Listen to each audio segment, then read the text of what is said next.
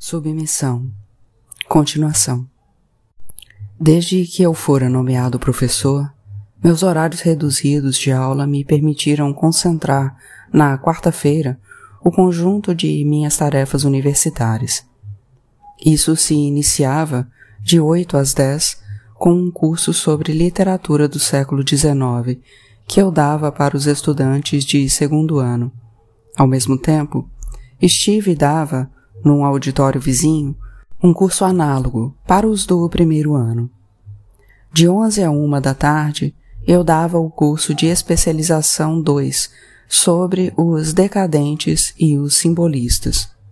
Depois, entre 3 e 6 da tarde, organizava um seminário em que respondia às perguntas dos doutorandos. Gostava de pegar o metrô pouco depois das sete da manhã e ter a ilusão fugaz de pertencer à França que levanta cedo, a dos operários e artesãos, mas devia ser mais ou menos o um único nesse caso, pois dava aula às oito numa sala quase deserta, fora um grupo compacto de chineses de uma seriedade gélida, que falavam pouco entre si e nunca com nenhuma outra pessoa. Mal chegavam, ligavam os smartphones para gravar a integralidade de minha aula, o que não as impedia de tomarem notas em grandes cadernos de 21 por 29.7 com espiral. Nunca me interrompiam, não faziam nenhuma pergunta, e as duas horas se passavam sem me dar a impressão de terem realmente começado. Na saída da aula, eu encontrava Steve, que tivera uma audiência comparável, com a diferença de que as chinesas eram substituídas, no caso dele, por um grupo de magrebinas de véu, mas igualmente sérias, igualmente impenetráveis. Quase sempre ele me propunha irmos tomar alguma coisa. Geralmente um chá de hortelã na grande mesquita de Paris, a poucas ruas da faculdade. Eu não gostava de chá de hortelã, nem da grande mesquita de Paris. E também não gostava muito de Steve, mas o acompanhava. Penso que ele me era grato por aceitar, pois não era muito respeitado por seus colegas em geral. Na verdade, era de se perguntar como conseguira o estatuto de professor adjunto, pois não havia publicado nada, em nenhuma revista importante, nem mesmo de segundo plano, e só era autor de uma vaga tese sobre Rimbaud. Tema embromação por excelência, como me explicara Marie-Françoise Teneur, outra colega minha, por sua vez reconhecida especialista em Balzac, pois milhares de teses foram escritas sobre Rimbaud em todas as universidades da França, dos países francofônicos e mesmo em outros. E Rimbaud é provavelmente o assunto de tese mais batido do mundo, com exceção talvez de Flaubert.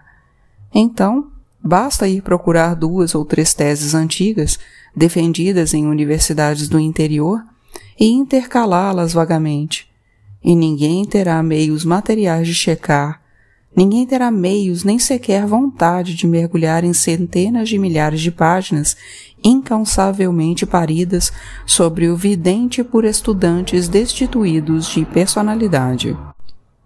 A carreira universitária mais que honrosa de Steve se devia unicamente, ainda segundo Marie Françoise, ao fato de que ele fazia minete da dona de luz.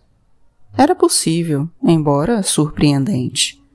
Com seus ombros quadrados, seu cabelo grisalho escovinha e seu currículo implacavelmente Gender Studies, Chantal Deleuze, reitora da Universidade de Paris-Sorbonne, me parecia uma lésbica 100% madeira de lei. Mas eu podia estar enganado. Aliás, talvez ela sentisse rancor pelos homens, expressando-se por fantasias de dominação. E talvez o fato de obrigar o gentil Steve, com seu rosto bonito e inofensivo, seu cabelo meio comprido, cacheado e fino, a se ajoelhar entre suas coxas atarracadas, lhe proporcionasse êxtases de um novo gênero. Verdade ou mentira? Eu não conseguia deixar de pensar nisso naquela manhã, no pátio do salão de chá da grande mesquita de Paris, olhando-o chupar sua repulsiva chica aromatizada de maçã. Sua conversa versava, como de hábito, sobre nomeações e evoluções da carreira dentro da hierarquia universitária. E não creio que algum dia tivesse tratado de outro tema por conta própria. Sua preocupação naquela manhã era a nomeação para o posto de professor assistente de um sujeito de 25 anos, autor de uma tese sobre Leon Bloy, e que, segundo ele, tinha relações com a corrente identitária. Acendi um cigarro para ganhar tempo, me perguntando que diachos ele tinha a ver com isso. Por um instante me passou pelo espírito até mesmo a ideia de que o homem de esquerda despertava nele. E depois caía em mim. O homem de esquerda estava profundamente adormecido em Steve e nenhum acontecimento de importância menor que um deslocamento político das instâncias dirigentes da Universidade Francesa teria condições de tirá-lo de seu sono. Talvez fosse um sinal, ele prosseguiu, ainda mais que Amar Zensky, conhecido por seus trabalhos sobre os autores antissemitas do início do século XX, acabava de ser nomeado professor. Aliás, insistiu ele, a Conferência dos Reitores se associara recentemente a uma operação de boicote aos intercâmbios com os pesquisadores israelenses, iniciada por um grupo de universidades inglesas. Aproveitando a sua concentração na Chica, que custava ser chupada, consultei discretamente meu relógio e verifiquei que eram apenas dez e meia. Dificilmente eu poderia alegar a iminência de meu segundo curso para me despedir. E depois me veio uma ideia para retomar a conversa sem maiores riscos. Nas últimas semanas, voltava a se falar de um velho projeto de pelo menos quatro ou cinco anos, relativo à implantação de uma réplica da Soborne em Dubai, ou no Bahrein, ou no Catar. Eu os confundia. Um projeto semelhante estava em estudo com Oxford, pois a antiguidade de nossas duas universidades devia ter seduzido uma petromonarquia qualquer. Nessa perspectiva, certamente promissora em matéria de oportunidades financeiras reais para um jovem professor adjunto, ele pensava em se apresentar como candidato, manifestando posições antisionistas? E ele achava que eu deveria adotar a mesma atitude? Dei para Steve um olhar brutalmente inquisitor. O rapaz não tinha grande inteligência, era fácil desestabilizá-lo. Meu olhar teve um efeito rápido. Como especialista em Bloy, ele gaguejou. Com certeza você sabe coisas sobre essa corrente identitária, antissemita. Suspirei, exausto. Bloy não era antissemita, e eu não era de jeito nenhum especialista em Bloy. É claro que fora levado a falar dele, por ocasião de minhas pesquisas sobre Humans, e a comparar com o uso da linguagem em cada um. Em meu único livro publicado, Vertigem dos Neologismos, talvez o ápice de meus esforços intelectuais terrestres, que, em todo caso, obtivera excelentes críticas em Poetique e em Romantisme, e ao qual eu provavelmente devia minha nomeação para o cargo de professor. Na verdade, grande parte das palavras estranhas que encontramos em Hillmans não eram neologismos, mas palavras raras tiradas do vocabulário específico de certas corporações artesanais ou de certos dialetos regionais. Hillmans era essa a minha tese. Permanecera até o final um naturalista, preocupado em incorporar à sua obra o falar real do povo. E, em certo sentido, talvez até tivesse continuado a ser o socialista que participava das noitavas de Medan na casa de Zola. Seu desprezo crescente pela esquerda jamais apagou a aversão inicial pelo capitalismo, pelo dinheiro, e por tudo o que podia se aparentar aos valores burgueses. Em suma, era o tipo único de um naturalista cristão, Ao passo que Bloy, constantemente ávido pelo sucesso comercial ou mundano, só buscava com seus neologismos incessantes se singularizar, se estabelecer como luz espiritual almejada, inacessível ao mundo, e escolhera um posicionamento místico elitista da sociedade literária de seu tempo, e mais adiante não parou de se espantar do próprio fracasso e da indiferença, no entanto legítima, que suas imprecações causavam. Era, escreveu Huseman, um homem infeliz, cujo orgulho é realmente diabólico e o ódio incomensurável. Na verdade, desde o início, Bloy me pareceu o protótipo do mal católico, cuja fé e cujo entusiasmo só se exaltam realmente quando ele pode considerar seus interlocutores como condenados.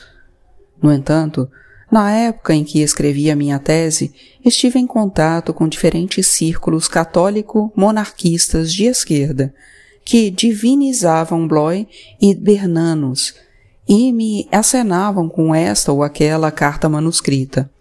Até eu perceber que não tinham nada, absolutamente nada a me oferecer nenhum documento que eu não conseguisse facilmente encontrar por conta própria nos arquivos normalmente acessíveis ao público universitário.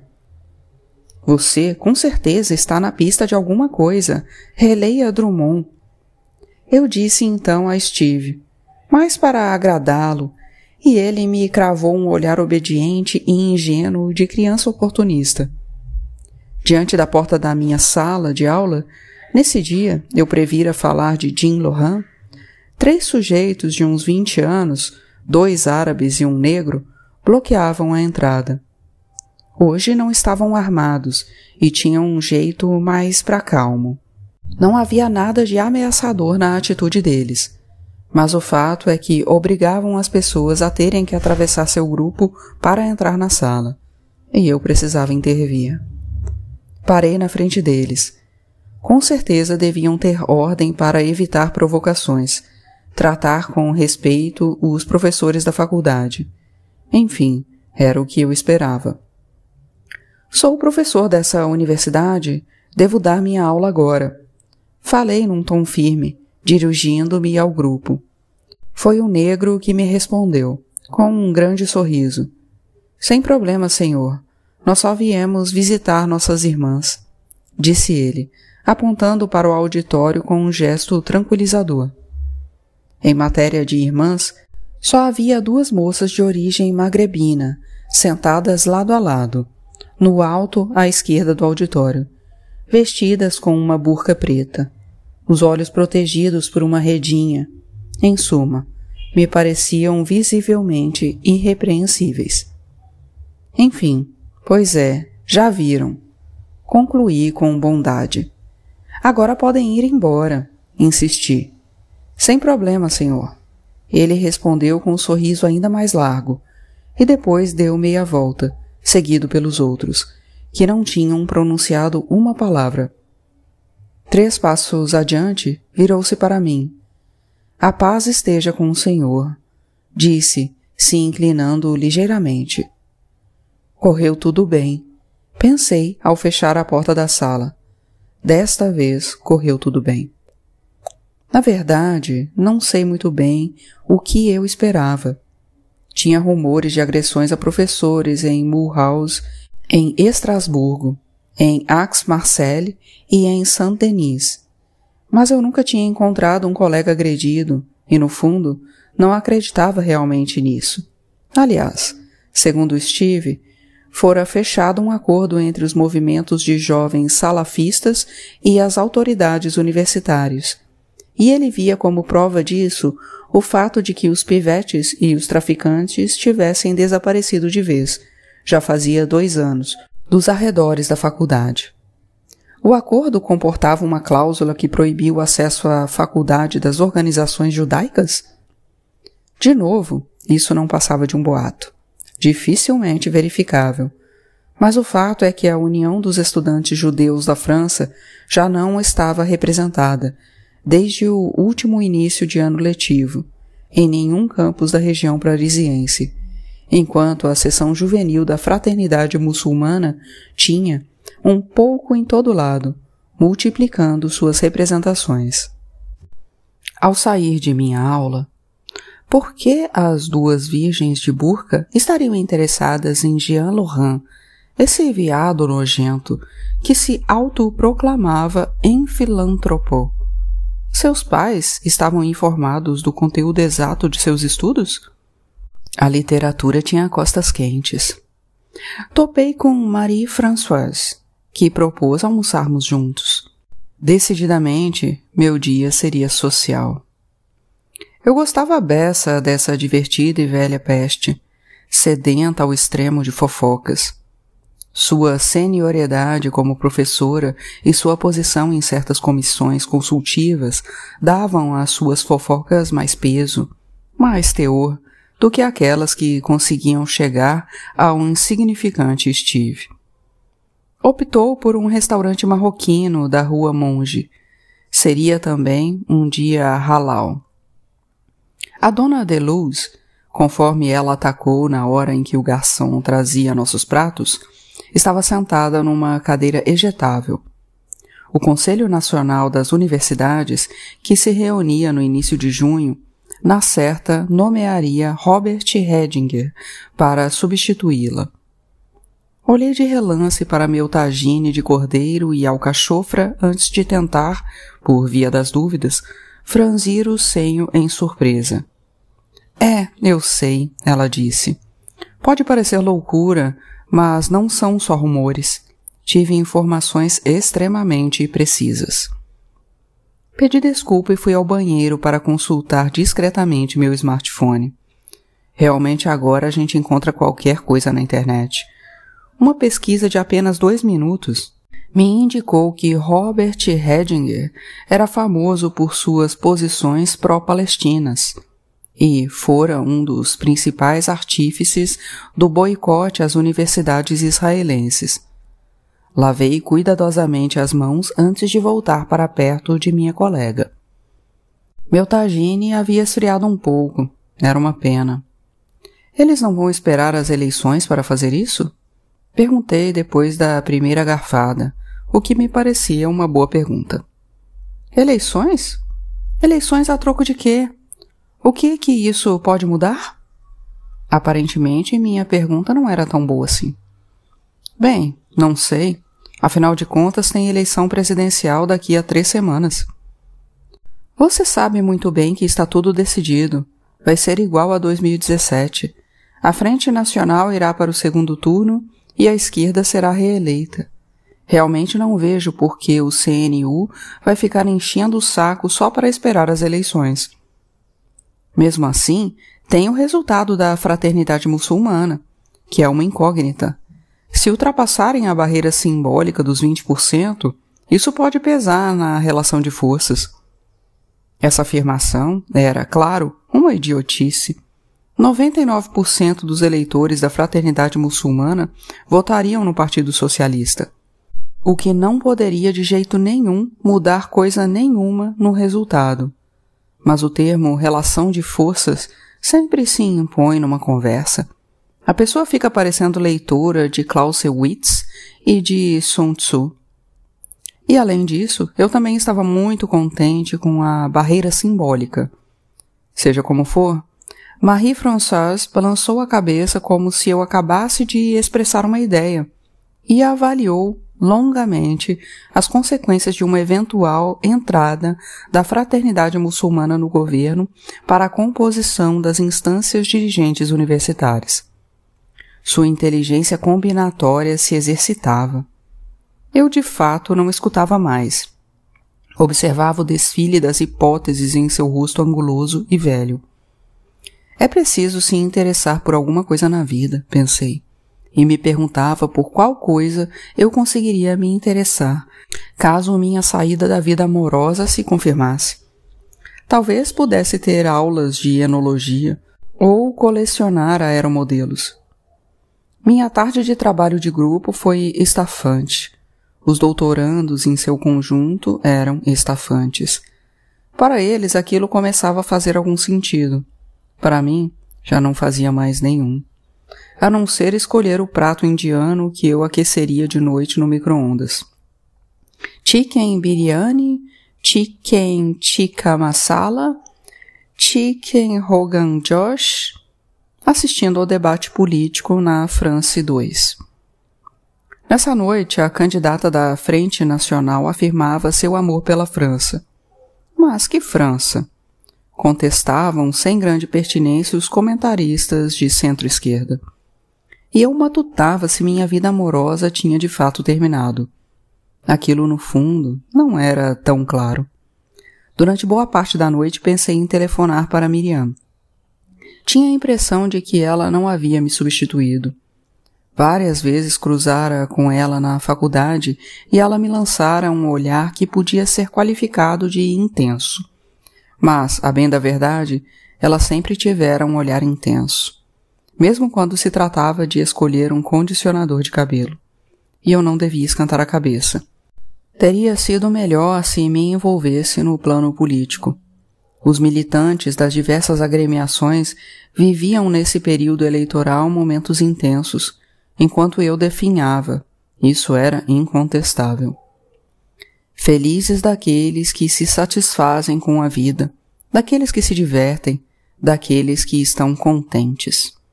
É assim que Malpassant abre o artigo que escreveu sobre arrebos para Gil Blas. A história literária em geral foi dura com a escola naturista, e Huysmans foi insensado por ter se libertado do seu julgo. O artigo de Malsapant é, porém, bem mais profundo e sensível que o escrito por Bloy, na mesma época, em Le Chat Noir. Até as objeções de Zola, ao serem relidas, parecem um tanto sensatas. É verdade que Des Essentiels, psicologicamente, parece o mesmo da primeira à última página, que nada acontece e não pode mesmo acontecer nesse livro, e que a ação é, em certo sentido, nula. E não é menos verdade que Huysmans não podia de jeito nenhum continuar a Rebot, e que essa obra-prima era um impasse. Mas não é o caso de todas as obras-primas? Huysmans já não conseguiria, depois de um livro desses, ser um naturalista. E foi sobretudo isso que Zola captou, ali onde Malpassant, mais artista, viu em primeiro lugar a obra-prima.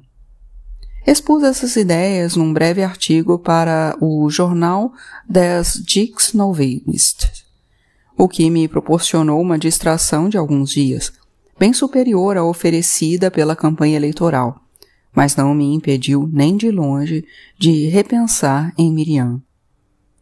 Ela deve ter sido uma encantadora goticazinha, no tempo não tão distante de sua adolescência Antes de se tornar uma moça mais para elegante, com seu cabelo preto de corte quadrado, a pele muito branca, os olhos escuros, elegante, mas sobriamente sexy, e, acima de tudo, as promessas de seu erotismo discreto eram bem mais que cumpridas. Para o homem, o amor nada mais é que o reconhecimento pelo prazer dado, e nunca ninguém tinha me dado tanto prazer como Miriam. Ela conseguia contrair sua bucetinha à vontade, ora suavemente, com lentas pressões irresistíveis, ora com pequenos espasmos vivos e maliciosos. Rebolava o traseiro com uma graça infinita antes de me oferecê-lo. Quanto às felações, eu nunca tinha conhecido nada de parecido. Ela me aplicava a cada felação como se fosse a primeira e como se devesse ser a última de sua vida. Cada felação dela bastaria para justificar a vida de um homem. Acabei telefonando para ela, depois de ter de versar mais alguns dias. Combinamos de nos ver na mesma noite.